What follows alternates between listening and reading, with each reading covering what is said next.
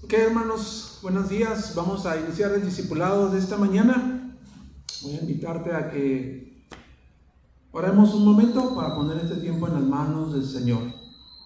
Padre, te damos gracias. Gracias te damos en esta mañana, Señor. Qué bendición poder estar aquí ante tu presencia y poder eh, llegar a ser alimentados por tu palabra, Señor. Por las enseñanzas que tú has dejado, Señor, en en tu palabra. Hemos estado escudriñando, Señor, el Antiguo Testamento y hemos estado siendo confrontados por estas verdades. Hemos estado siendo afirmados por ellas y hemos estado conociendo, Señor, el caminar de el pueblo de Israel, el corazón que había en tu pueblo hacia el pacto que tú hiciste con ellos. Estas enseñanzas, Padre, nos ayudan a nosotros a entender que tú nos has llamado con un propósito similar a tu pueblo, como tu iglesia, como tu pueblo escogido, como nación santa. Padre, en esta mañana pedimos que tu Santo Espíritu pueda estar iluminando nuestras mentes con esas verdades y que podamos ser ayudados, Señor, a abrazarlas y llevarlas en nuestras mentes, en nuestros corazones, para tu gloria en Cristo Jesús. Amén. Ok, entonces estamos en esta mañana entrando a la segunda parte de la clase 21.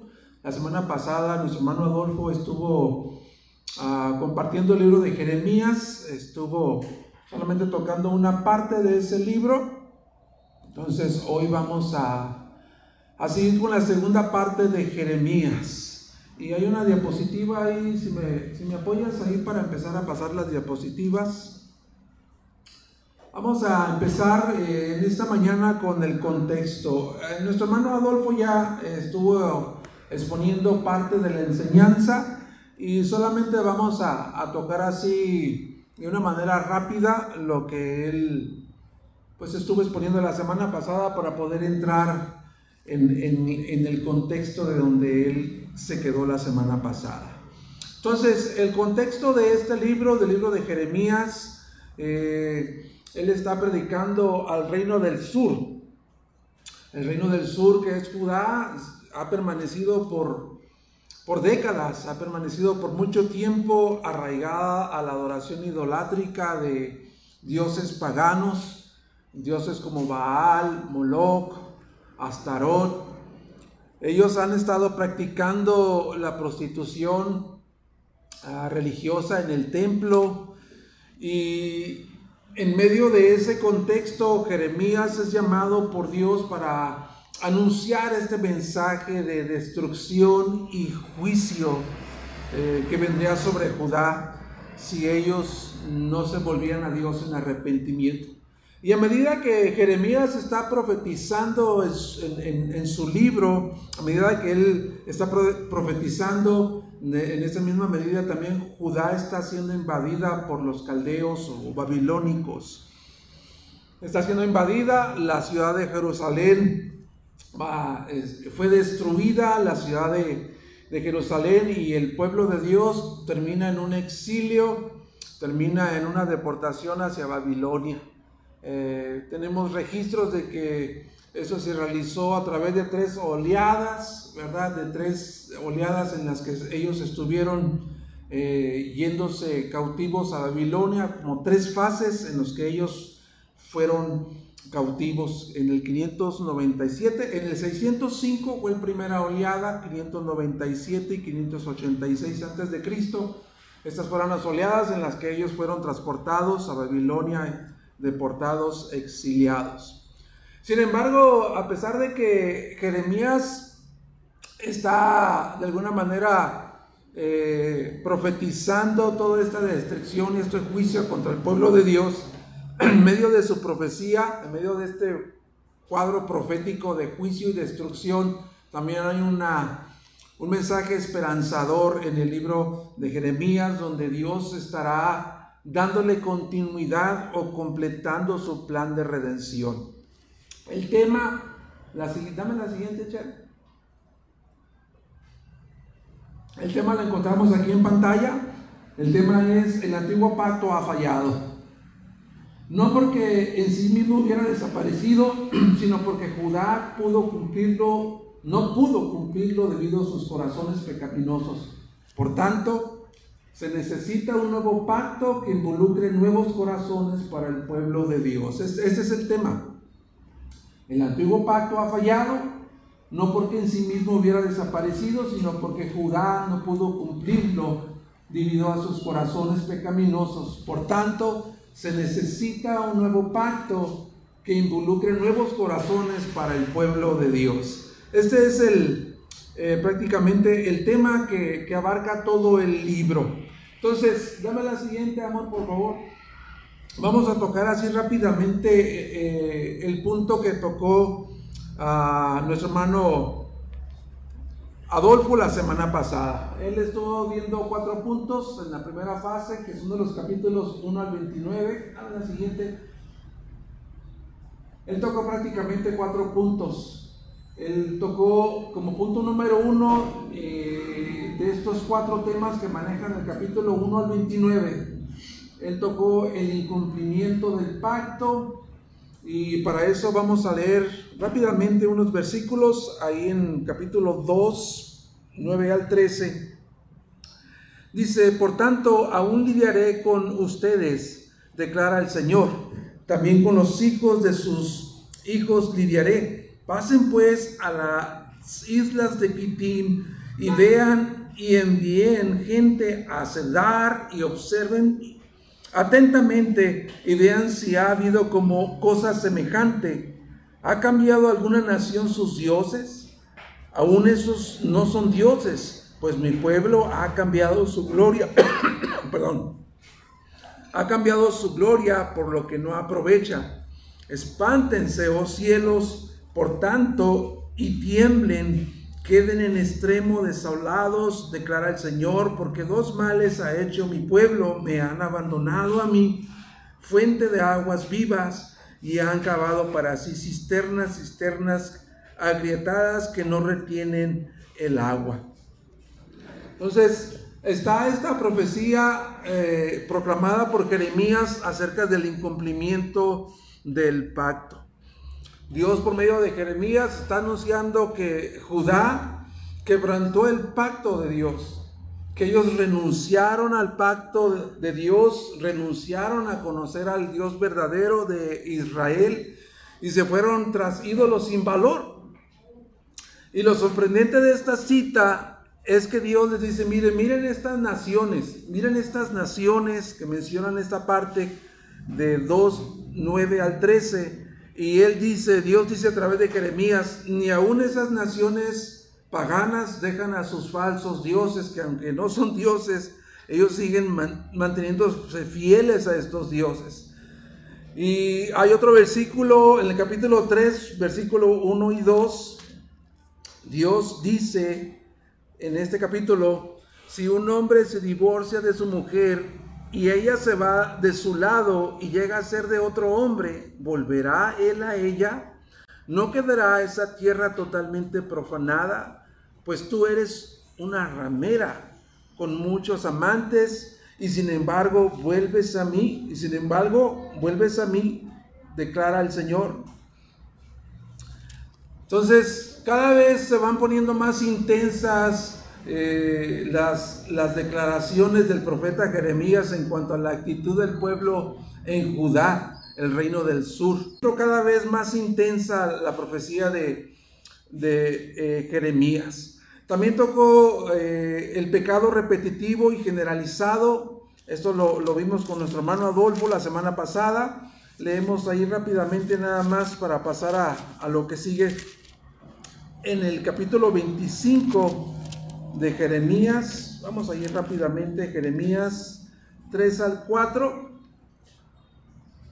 Dice, desde el año 13 de Josías, hijo de Amón, rey de Judá, hasta hoy en estos 23 años ha venido a mí palabra del Señor y les he hablado repetida, repetidas veces, pero no han escuchado. Y el Señor les envió repetidas veces a todos sus siervos, los profetas, pero ustedes no escucharon ni pusieron atención. Entonces, vemos que el pueblo de Judá, todo el pueblo de Judá, la sociedad de este reino del sur estaba habituada al pecado de la idolatría. Dios les advierte enviándoles uno y otro profeta, uno y otro profeta llamándolos al arrepentimiento, pero ellos cerraron los oídos a las, a las palabras del profeta Jeremías, no lo quisieron escuchar. Antes bien dice en el capítulo 6 del versículo 13 al 15 que ellos prefirieron escuchar a los falsos profetas que les profetizaban paz, paz. Eso lo vimos la semana pasada. También tocó, hermano Adolfo, la depravación total que había sobre Judá entonces en el capítulo 17 y 1 es una manera muy descriptiva para mostrar el corazón de Judá. Dice el versículo 1 del capítulo 17, el pecado de Judá está escrito con cincel de hierro, con punta de diamante. Está grabado sobre la tabla de su corazón y en los cuernos de sus altares. Híjole, el pueblo de Judá no, no puede escuchar, no puede escuchar las palabras del profeta Jeremías porque el pecado de la idolatría está arraigado, está grabado en sus corazones como con una punta de diamante sobre una piedra, o sea, bien grabado, bien, bien ahí eh, puesto en, el interior de sus corazones. Y eso me hace pensar a mí que pues eh, ellos eran manipulados, controlados, el pecado era prácticamente pues el, el amo de, de Judá y preferían permanecer en rebeldía antes de volverse a Dios. Y hay un pasaje también bien tremendo en el capítulo 18, del 11 al 12. Fíjate cómo respondió Judá a la profecía o a las palabras de Jeremías. 18:11 dice, ahora pues habla a los hombres de Judá y a los habitantes de Jerusalén y diles, así dice el Señor estoy preparando una calamidad contra ustedes y tramando un plan contra ustedes. Vuélvanse pues cada uno de su mal camino y enmienden sus caminos y sus obras. Pero ellos dirán, es en vano, porque vamos a seguir nuestros propios planes y cada uno de nosotros obrará conforme a la terquedad de su malvado corazón. Híjole, esto también es impresionante, ¿no? Jeremías está diciendo, mira, viene destrucción y juicio como un jinete que viene cabalgando a prisa, así viene destrucción y juicio sobre ustedes, sobre Judá. Y ellos dijeron, nosotros seguiremos caminando conforme a nuestro corazón malvado. Ellos dijeron prácticamente eso. Y ya para esas alturas Dios le dice a Jeremías, mira, ni intercedas por ellos, ya no clames por ellos, porque no voy a escuchar, no voy a escuchar, porque yo ya he determinado juzgar en mi pueblo, a mi pueblo, dice.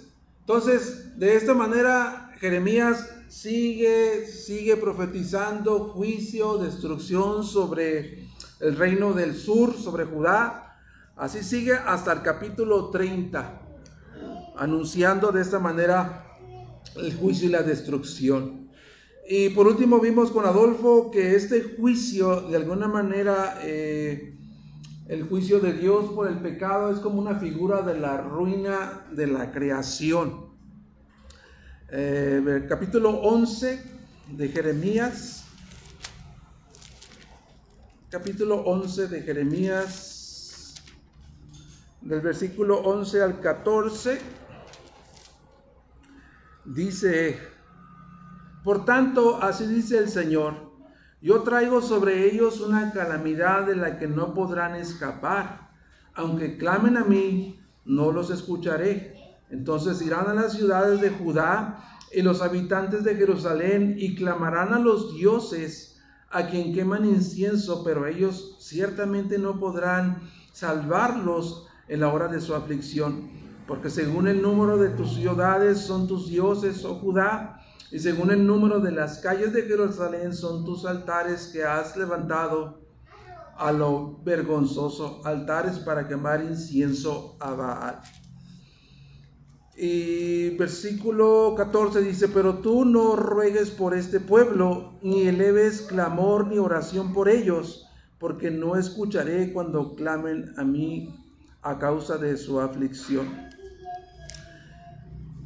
Y la cita creo que era la 4, 23, 27, me equivoqué de cita, y ahí, ahí hay una narración acerca de eh, cómo sería la destrucción cuán terrible y desoladora sería la destrucción de Judá a causa del pecado. Pero esta figura de la, de la ruina de, de Judá no solamente empieza en Judá, sino termina en, la en toda la creación. Es una manera de, de, describir cómo sería el juicio de Dios por la creación, por el pecado. Hasta ahí, hasta ahí el, el hermano Adolfo nos, nos estuvo compartiendo la semana pasada.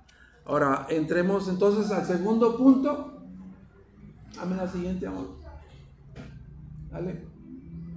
Ok, dejaremos un momento eh, eh, la profecía de, de Jeremías sobre el pueblo de Judá y vamos a concentrarnos un poquito más en Jeremías el profeta.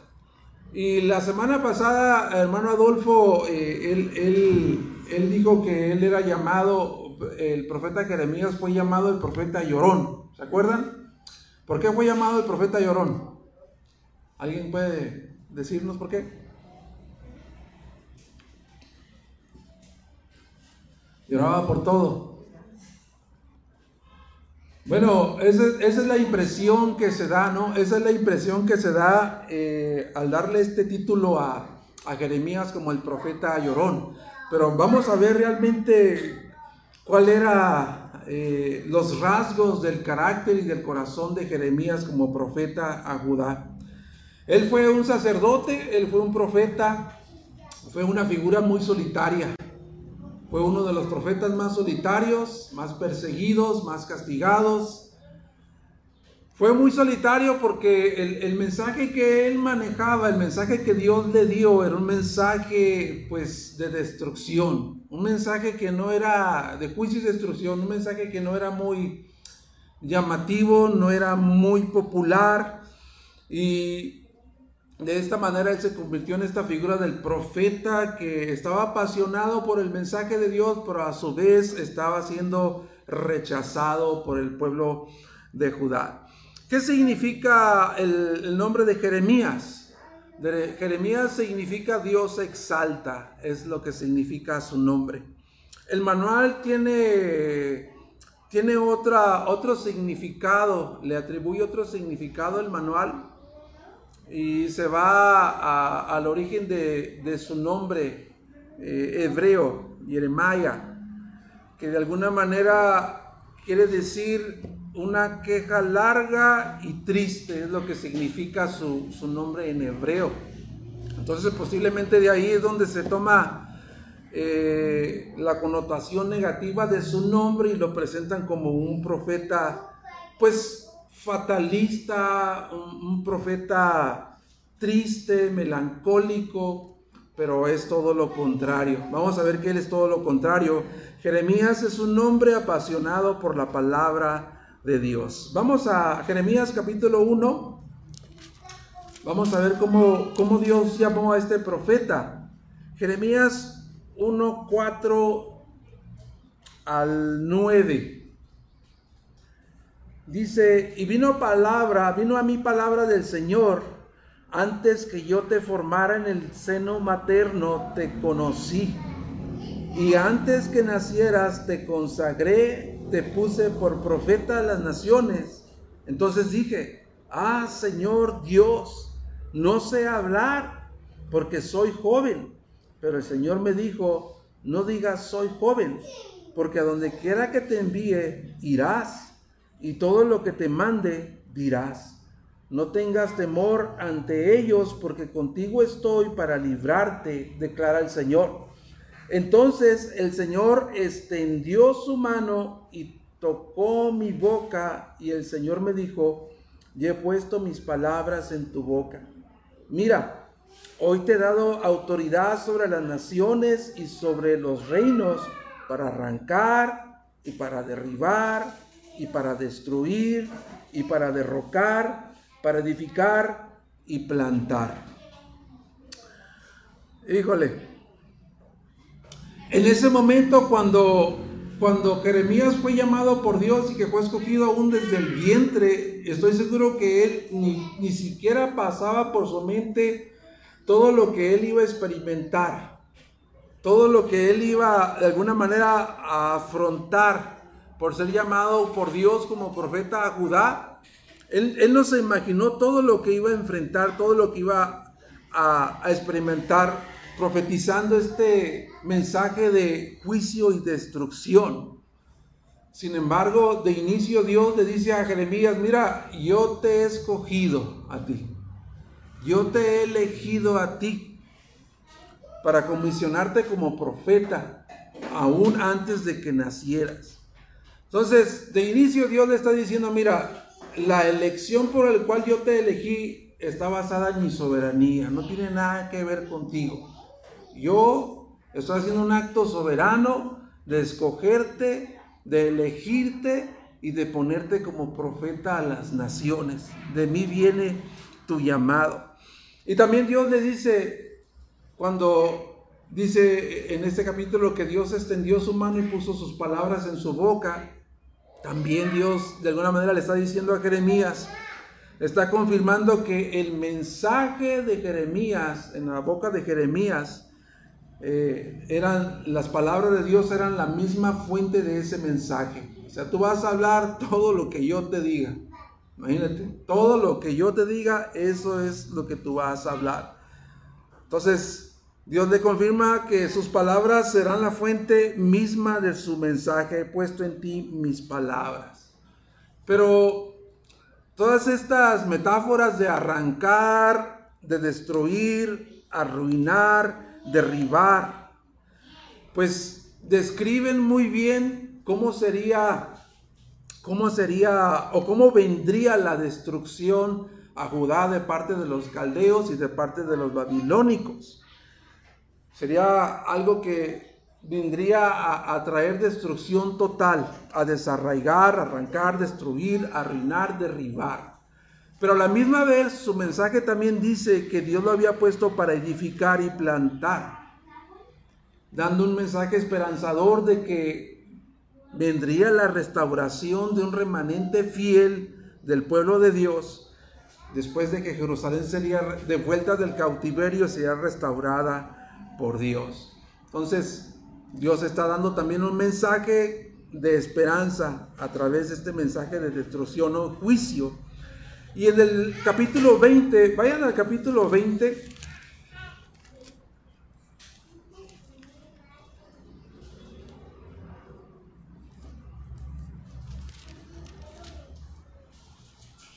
Y lo que estamos a punto de escuchar en este capítulo 20, hermanos, esta es una de las expresiones más significativas de Jeremías en su libro.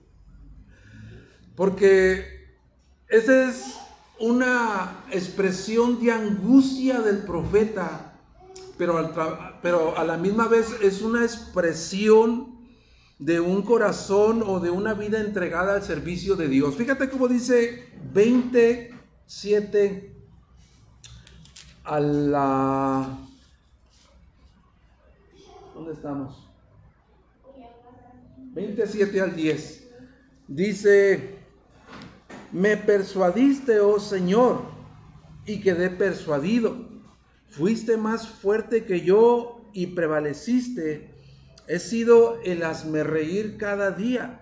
Todos se burlan de mí, porque cada vez que hablo, grito, proclamo violencia y destrucción, pues la palabra del Señor ha venido a ser para mí oprobio y escarnio cada día. Pero si digo, no lo recordaré. ni hablaré más de su nombre. Esto se convierte dentro de mí como un fuego ardiente, encerrado en mis huesos. Hago esfuerzos por contenerlo y no puedo. Esta es una de las expresiones entonces de angustia en el libro, pero también es una de las expresiones de, una vida, de un corazón entregado al servicio al cual Dios lo llamó. Y quiero que tú te pongas en los zapatos de Jeremías. Imagínate que Dios te, te llamara a ti y que te dijera, mira, desde que antes que nacieras yo ya te había elegido antes de que nacieras, tú ya estabas en mis planes. Y te he puesto, te he comisionado como profeta a Judá y a las naciones. Y todo lo que yo te diga, lo vas a tener que hablar. Y te voy a enviar a un pueblo que vas a, a predicarles mi palabra por 40 años, aproximadamente más de 40 años, y nadie te va a hacer caso. ¿Irías? ¿Quién de aquí iría? Ninguno de nosotros. Vas a estar predicando 40 años mi palabra y nadie te va a hacer caso. Y Jeremías dice, cada vez que yo hablo, cada vez que yo predico tu palabra, anuncio el mensaje tuyo, lo único que escucho del pueblo son murmuraciones, burlas. Mis amigos me miran haciéndome afrenta, tratando de que yo claudique de que renuncie. Imagínate, eso era lo único que recibía Jeremías. Pero cada vez que Jeremías, cada vez que Jeremías tenía esa, esa lucha en el que él pensaba rendirse y dejar de hablar en el nombre de Dios, la palabra de Dios dice que se convertía dentro de él como un fuego consumidor que le llegaba hasta sus huesos y que era irresistible delante de Dios para no predicar su palabra. Así era la palabra de Dios en, Jeremías. Entonces, él no es un profeta llorón. Él no es un profeta ah, melancólico. No. él es un varón apasionado por la palabra de Dios que a pesar de que experimentó rechazo, burlas, murmuraciones, persecución, aflicción, él permaneció fiel a la palabra de Dios, predicando por 40 años sin que nadie le hiciera caso. Ahí estuvo él. Y una de las cosas que, vemos aquí es que él, le dice a, a Dios, ¿no? Señor, yo soy un niño, no sé ni hablar. Y, Dios le dice, mira, no digas que eres un niño, porque todo lo que yo te diga, lo vas a hablar. Esa declaración también nos muestra el corazón de, Jeremías que en su humanidad él, se sentía pues incapaz de, tomar este llamado. Él se sentía que no era capaz de tomar ese llamado, se sentía incapaz. Y, si vamos a la escritura, encontramos a, muchos que fueron llamados por Dios, como Moisés, ¿verdad? Que le dijo a Dios, mira, yo también pues soy tartamudo, no, puedo ni hablar, no sé ni hablar. Envía al que debieras de enviar, no me envíes a mí.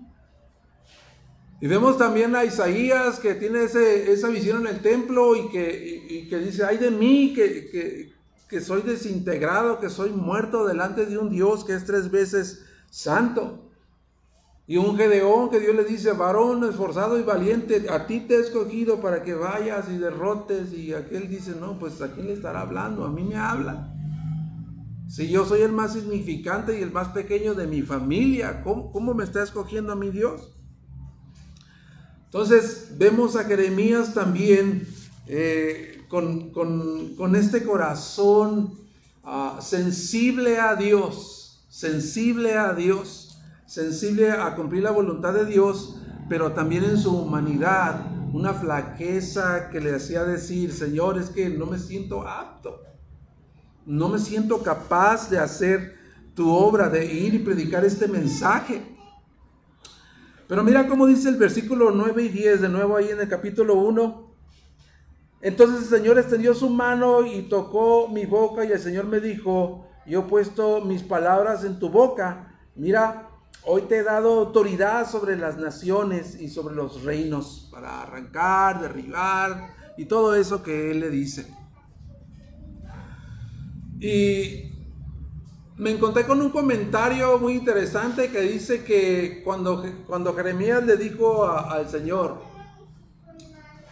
eh, en el capítulo 20, que le dice, me persuadiste, Señor, me persuadiste, me convenciste, quedé persuadido. Me encontré en un comentario que, que decía que que, Jeremías no fue a predicarle al reino de Judá porque Dios le haya torcido el brazo, ¿verdad? Porque Dios dice, le hizo, hizo manita de, de, puerco y le dijo, vas a ir porque vas a ir. Me encontré con un comentario de ese tipo interesante, ¿no? Pero ese comentarista dice que Jeremías no es ese profeta llorón que, hemos conocido como lo han presentado. Porque Jeremías no fue, por, no fue a predicar este mensaje de juicio y destrucción por 40 años sin que nadie le hiciera caso. No fue porque Dios le hizo manita de puerco, sino porque, ni tampoco dice que fue allí por, porque se encontraba en depresión, ni por melancolía, sino porque era un hombre sensible de espíritu a Dios. Era un hombre sensible de espíritu a Dios porque amaba a Dios y amaba su palabra. Esa es la causa principal porque él fue. Y también por todo el pecado que Dios le mostró que le rodeaba a Judá. Esa fue la, la razón por la que él fue. Y yo no sé, pero a los que predican la palabra, a los que anuncian la palabra a otros, a tus mismos familiares, a tus amigos, a quien has podido compartirle el Evangelio. Yo estoy seguro que muchos de nosotros hemos pensado como Jeremías. Muchos de nosotros hemos quizás pensado, ¿verdad? Que circunstancias, personas, Ah, han sido usadas por el enemigo para callar nuestras bocas, para claudicar, para renunciar y decir, pues, ¿qué estoy haciendo? Si, si no veo resultados, si no veo que, que, hay una prosperidad, que Dios esté prosperando su palabra y, y me digo como Jeremías, Señor, pues solamente burlas, murmuraciones, persecución. Entonces, yo estoy seguro que más de uno de los que estamos aquí hemos pensado de esa manera. Pero ya ves, el apóstol Pablo dijo, él también dijo, ay de mí si no predico el Evangelio. Ay de mí si no predico el Evangelio, porque se me es impuesta necesidad de predicar el Evangelio. Fue lo que dijo el apóstol Pablo.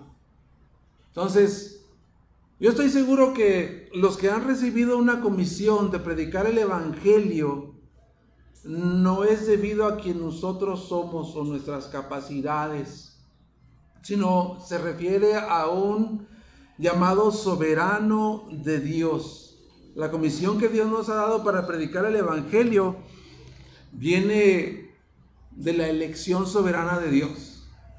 Y cuando tú eres apartado desde el vientre y ha sido llamado para ese propósito, ese llamado te domina, no las circunstancias. Ese llamado te domina y prevalece como un, una urgencia por proclamarlo, por anunciarlo. Y, yo estoy pidiendo a Dios, está orando a Dios últimamente que los jóvenes de aquí, de este lugar, reciban un llamado para ese propósito. Todo lo hemos recibido. Todos hemos sido llamados para ese propósito, para compartir las virtudes que nos, que, nos llamó de, de las tinieblas a su luz admirable. Pero estoy orando por los jóvenes, que Dios los mueva, Si algunos de ustedes ya han sido movidos para compartir el Evangelio, qué bueno, estamos orando por ti. Pero está orando que no solo los jóvenes, los adultos, las familias, los matrimonios, hagamos esto, de predicar el Evangelio a otros. Y Jeremías se ganó entonces muchos, muchos enemigos a causa de la palabra de Dios. Él se ganó muchísimos enemigos. Todo el pueblo, los sacerdotes, los falsos profetas, el pueblo, el rey, todos arremetían contra Jeremías su furia, queriéndolo destruir, queriéndolo matar. En una ocasión, el pueblo se, se, vino contra él y le dijeron, mira, tú de cierto vas a morir. Porque ¿cómo te atreves a decirnos que vamos a ser destruidos nosotros que somos el pueblo de Dios, que tenemos la ciudad de Dios, Jerusalén, el templo donde habita Dios? De cierto vas a morir porque eres un blasfemo. Y lo perseguían los sacerdotes, los profetas, el pueblo y aún el rey le querían dar cuello a Jeremías. Y en una ocasión, no hay, no hay tiempo para ver esas citas, ¿no? Donde él, él se hizo muchos enemigos por proclamar la palabra de Dios en Judá. No hay mucho tiempo para citar las, los versículos que están ahí. Pero en una ocasión el rey Sedequías mandó llamar a Jeremías y, les y le dijeron a Jeremías, ¿sabes qué? Este, intercede por nosotros, le dice el rey Sedequías a Jeremías en el capítulo 37 intercede por nosotros.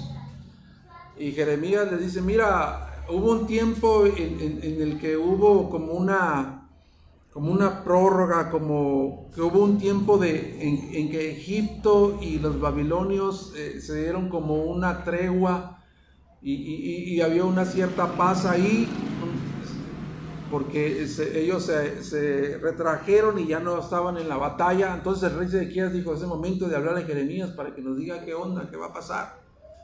Jeremías va y les dice, mira, ríndanse, ríndanse ante los babilónicos porque van a venir.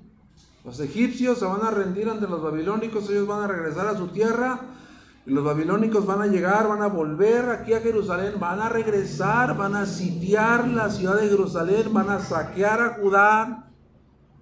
Y un capitán del ejército que estaba ahí le dijo a Jeremías, ¿sabes que Tú estás con ellos. Tú eres un traidor. Y lo pusieron en la cárcel, lo azotaron y fue puesto en la cárcel. Y después lo llevaron ahí a una cisterna. Tú conoces la, la historia.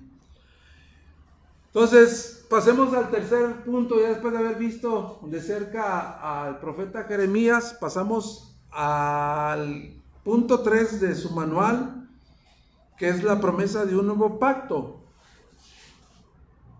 En los capítulos 30 al 33. Ve ahí a Jeremías capítulo 31.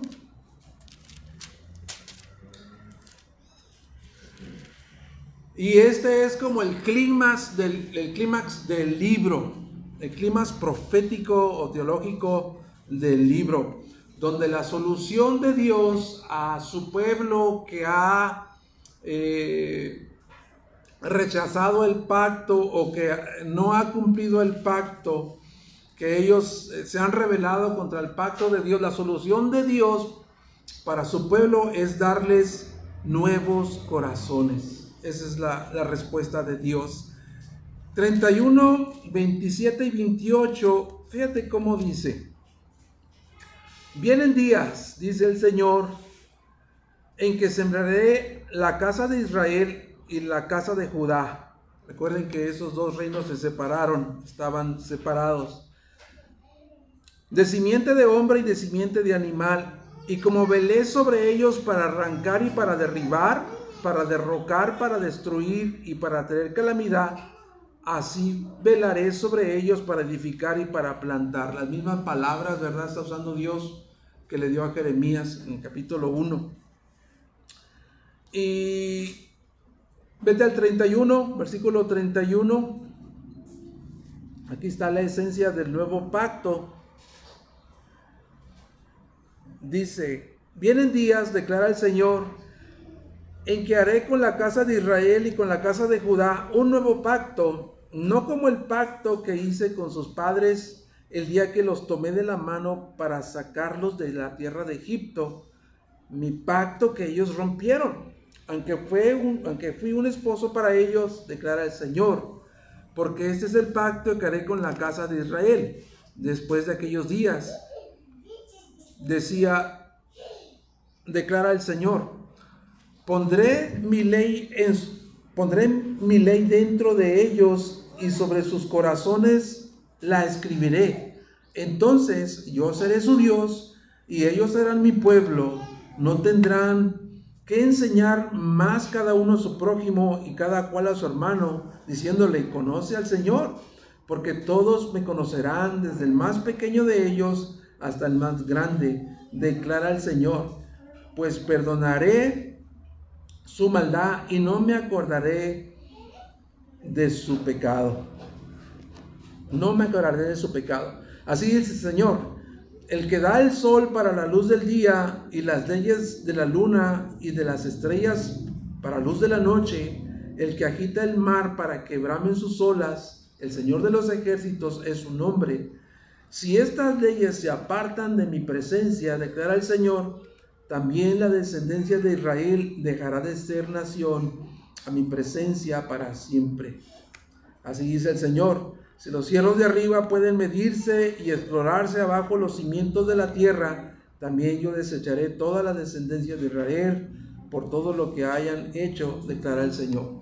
Entonces, este pacto, de alguna manera también Dios está diciendo ahí, ¿verdad? Que la dimensión de este pacto no puede ser destruida a menos que haya una destrucción cataclísmica de todo el universo, dice Dios. Voy a ser fiel a ese pacto. La esencia de ese pacto entonces que Dios promete un nuevo corazón. Dios promete un nuevo corazón. Y recordemos, como dijo Adolfo la semana pasada, el problema no era el pacto que Dios se había hecho, no era el primer pacto. El problema era el corazón pecaminoso del el pueblo de Dios, que estaba obstinados en rebeldía y no volverse a Dios. Y Dios dice, tengo una solución. Y lo que hace superior al antiguo pacto, al nuevo pacto, es que ahora dice Dios que la ley, su ley, estaría no grabadas en piedras de en tablas de piedra, sino que estarían grabadas en los corazones en el interior de su pueblo. Ese es lo que lo hace superior. Él lo hace superior. En el templo, en el lugar santísimo, estaban las tablas. En el lugar santísimo, donde solamente los sacerdotes podían entrar. Pero ahora en el nuevo pacto, Dios pone en el templo, que es nuestro cuerpo, el templo de Dios, en un templo viviente, pone sus leyes para que nosotros andemos en ellas. Es un templo viviente de piedras vivas, como dice Pedro.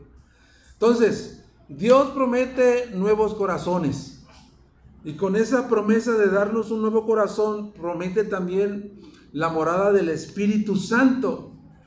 Y esta morada del Espíritu Santo dentro del templo, del cuerpo de un creyente, es lo que lo hace capaz de obedecer la palabra de Dios. Capaz de tener una nueva mente de tener ahora en su corazón nuevos afectos y deseos hacia, hacia Dios, de abandonar su vida antigua y andar en una novedad de vida.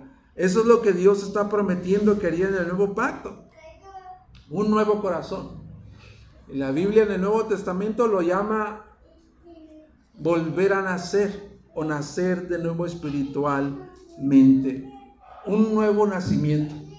Entonces quiero hacer un, este, detenernos aquí un poco y, preguntarnos, ¿mi vida, ¿mi vida representa o describe lo que el nuevo pacto dice? ¿Realmente estoy experimentando esto en mi vida?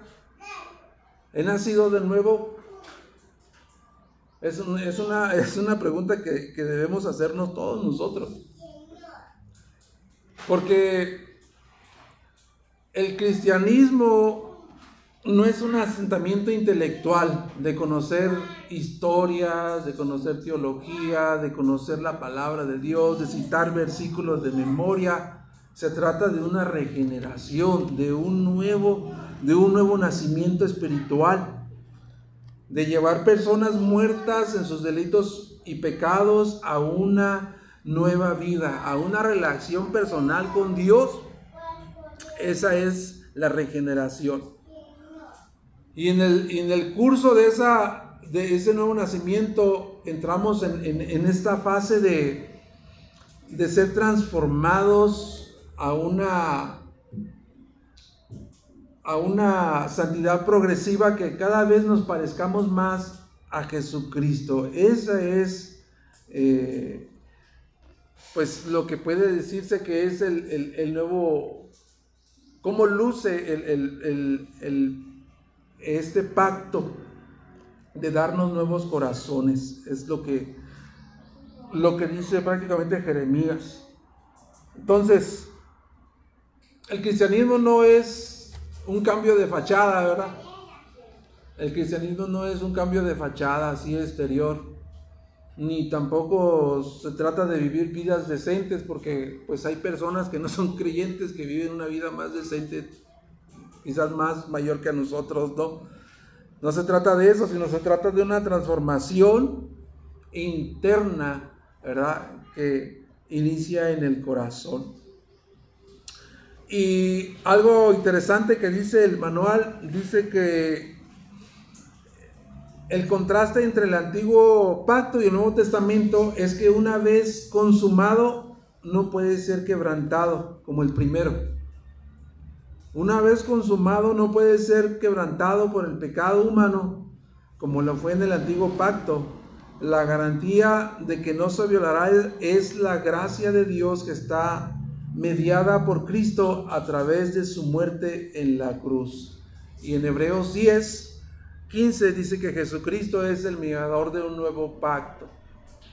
De un pacto para que recibamos nosotros las promesas de la redención eterna. Entonces, es un pacto eterno que es perfecto, que no puede ser cancelado, ni quebrantado, ni aun por el pecado. Dios cumplirá su pacto a pesar de nosotros. Entonces Jesús, a través de su propia sangre y a través de su perfecta obediencia, inauguró este nuevo pacto para traer la herencia eterna y la salvación prometida no solamente a la casa de Israel y la casa de Judá, sino también a todas las naciones, y ahí es donde entramos tú y yo. Ahí es donde entramos tú y yo. Ahí somos beneficiados nosotros de este nuevo pacto en el capítulo 31 de Jeremías. Y el siguiente punto y final. También Jeremías eh, anuncia la destrucción de Jerusalén, que es eh, su profecía principal, es la destrucción de Jerusalén, no solamente de Jerusalén, sino también de todas las naciones. Ese es el, último,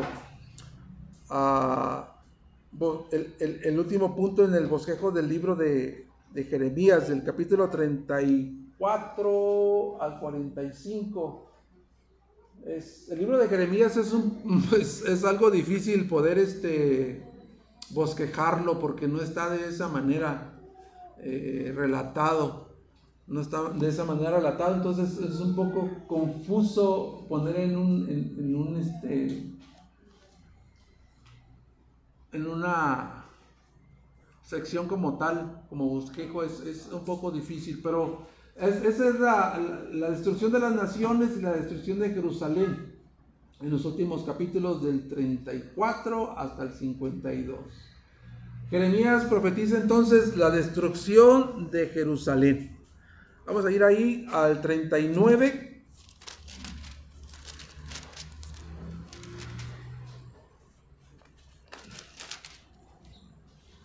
Del 1 al 9. También viene en el 52, el 4 al 11, pero creo que aquí en el 39 está, hay una descripción, es más rica, ¿no? Creo yo. Dice, aconteció que Jerusalén al fin fue tomada en el año noveno de Sedequías, rey de Judá, en el décimo mes, cuando vino Nabucodonosor, rey de Babilonia, con todo su ejército contra Jerusalén, y la sitiaron. En el año undécimo de Sedequías, en el mes cuarto, a los nueve días del mes, se abrió una brecha en el muro de la ciudad. Entonces todos los oficiales del rey de Babilonia entraron y se sentaron en la puerta central, Nergal, Sarecer, todos esos oficiales con nombres eh, babilónicos, ¿no? Y dice el versículo 4, cuando los vieron, cuando lo vieron, los vieron Sedequías, rey de Judá, y todos los hombres de guerra huyeron y salieron de noche de la ciudad por el camino del jardín del rey, por la puerta entre los dos muros, y se fueron por el camino de Arabá. Pero el ejército de los caldeos los siguió y los alcanzaron hasta Sedequías en los llanos de Jericó, lo apresaron y lo llevaron a Ribla, en la tierra de Hamat, donde Nabucodonosor, rey de Babilonia, dictó sentencia contra él. Entonces el rey de Babilonia degolló a los hijos de Sedequías ante sus ojos en Ribla. También el rey de Babilonia degolló a todos los nobles de Judá. Después le sacó los ojos a Sedequías y los ató con grillos de bronce para llevarlos a Babilonia. Los caldeos prendieron fuego al palacio del rey, a las casas del pueblo y derribaron los muros de Jerusalén. En cuanto al resto del pueblo que quedaba en la ciudad, a los desertores que habían pasado a él y los demás del pueblo se quedaban que quedaban Naburazadán, capitán de la guardia, los llevó cautivos a Babilonia. Híjole, esa es la escena, ¿no? De la destrucción. Fue completamente destruido el templo, el glorioso templo de, Dios, el centro de la vida religiosa de, del pueblo de Dios, Jerusalén, también completamente destruida eh, y fue saqueada. El capítulo 52 habla de cómo fue saqueada, eh, fue saqueada los tesoros del templo y la casa del rey. Pero después de que hemos visto, hermanos, los profetas en esta serie del Antiguo Testamento, de un panorama del Antiguo Testamento, hemos visto que uno tras otro ha proclamado destrucción, juicio. Y al estar pues viendo todas estas enseñanzas de estos profetas que anunciaban esto al pueblo de Dios, pues viene una pregunta diciéndonos, bueno, por lo menos yo me pregunto, ¿por qué Dios, por qué Dios trató de esta manera a su pueblo? ¿Por qué, Dios permitió que su pueblo fuera sometido a esto, no? Y, en el capítulo 52, versículo 3, encontré pues una respuesta a esa pregunta cuando estaba estudiando este, este, tema, ¿no? Dice el 52.3, dice, por la causa de la ira del Señor sucedió esto. Por la causa de la ira del Señor sucedió esto en Jerusalén y en Judá, hasta que Él los echó de su presencia y Sedequías se rebeló contra el rey de Babilonia. Por la causa de la ira de Dios dice que sucedió esto en Jerusalén y Dios los desechó. Los echó de su presencia y dijo Dios, basta ya, basta. Eso nos habla de que Dios no es un Dios que tolera el pecado, ¿verdad? Que es un Dios eh, bonachón que dice, no, pues no pasa nada, ¿verdad? No, tiene sus consecuencias. Y este versículo nos dice que toda Judá, sacerdotes, falsos profetas, el pueblo, el mismo rey, todos ellos hicieron lo malo delante de Dios. Y Dios dijo, hasta el punto Dios dijo, los voy a echar de mi presencia porque no voy a tolerar más, no voy a pasar por alto más sus pecados.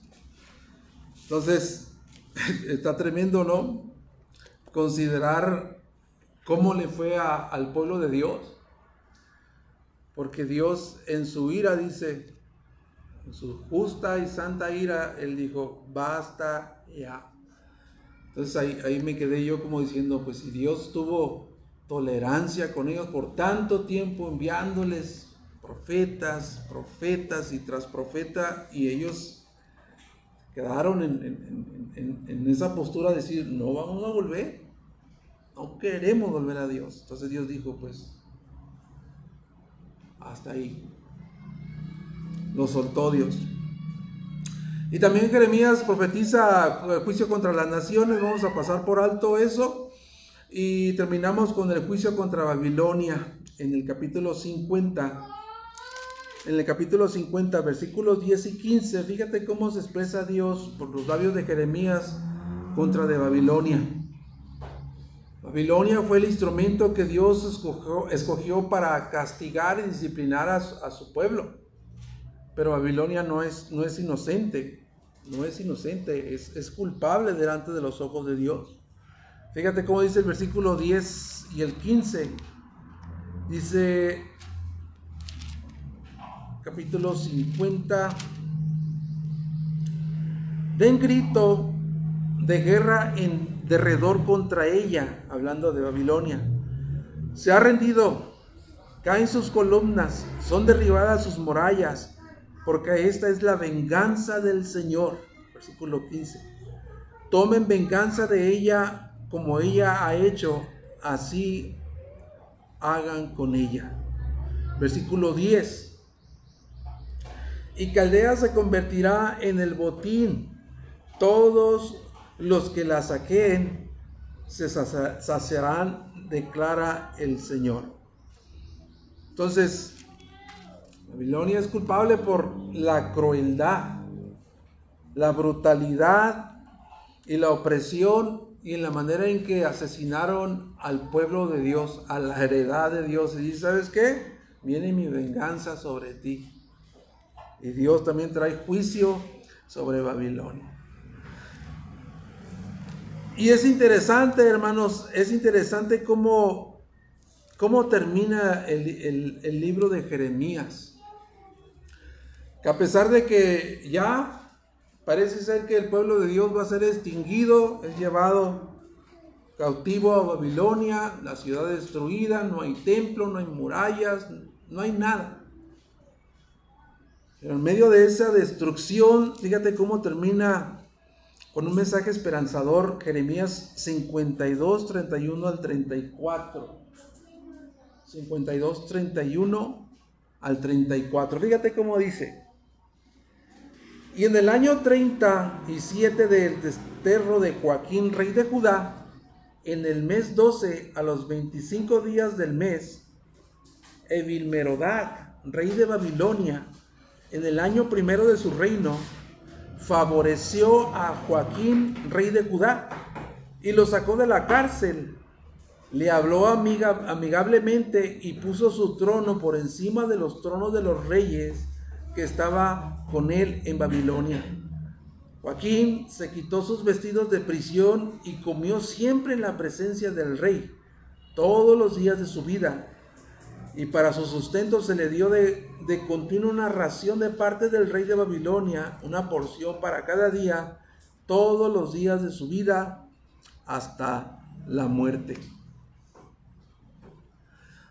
O sea, todas las profecías que habló Jeremías se cumplieron, todas, cada una de ellas se cumplieron, pero después aproximadamente de veintitantos años, después de veintitantos años, después de esa destrucción, el rey Joaquín, un rey que, que decía un comentarista que ni siquiera su nombre estaba registrado en los libros de los que fueron llevados cautivos a Babilonia, encontró gracia delante del rey de Babilonia, lo sacó de la prisión, lo sacó de la prisión y se le dieron privilegios de sentarse a la mesa real, se le dieron privilegios, le dieron una vestimenta nueva, un trato especial. El comentarista dice que este es el mensaje esperanzador con el que termina Jeremías, que la semilla de la mujer prometida en, en, en Génesis 3.15 aún sigue viva a través del rey Joaquín, que es un rey que viene de la descendencia de David. Y Dios está diciendo ahí, estoy en control. Estoy dándole continuidad, estoy dándole continuidad y siendo fiel a mi promesa. Entonces, el capítulo 31, cierro con esto, el capítulo 31 de este nuevo pacto, hermanos, nos hace a nosotros beneficiarios. Capítulo 31, a través de su propia sangre, Jesucristo, a través de su obediencia perfecta, inauguró el nuevo pacto. Nuevo pacto para reconciliar a la casa de Israel y a la casa de Judá y no solamente a ellos, sino a todas las naciones gentiles, que es donde nosotros entramos ahí, a ser beneficiarios de ese pacto, dándonos, dándonos la herencia eterna que Dios prometió en la eterna salvación prometida en el Antiguo Testamento. Así que, pues estos libros de, de, los profetas del Antiguo Testamento tienen mucho que mostrarnos y mucho que enseñarnos de parte de Dios. Ok, hermanos, pues con esto terminamos. Eh, tomen su descanso. El Señor les bendiga.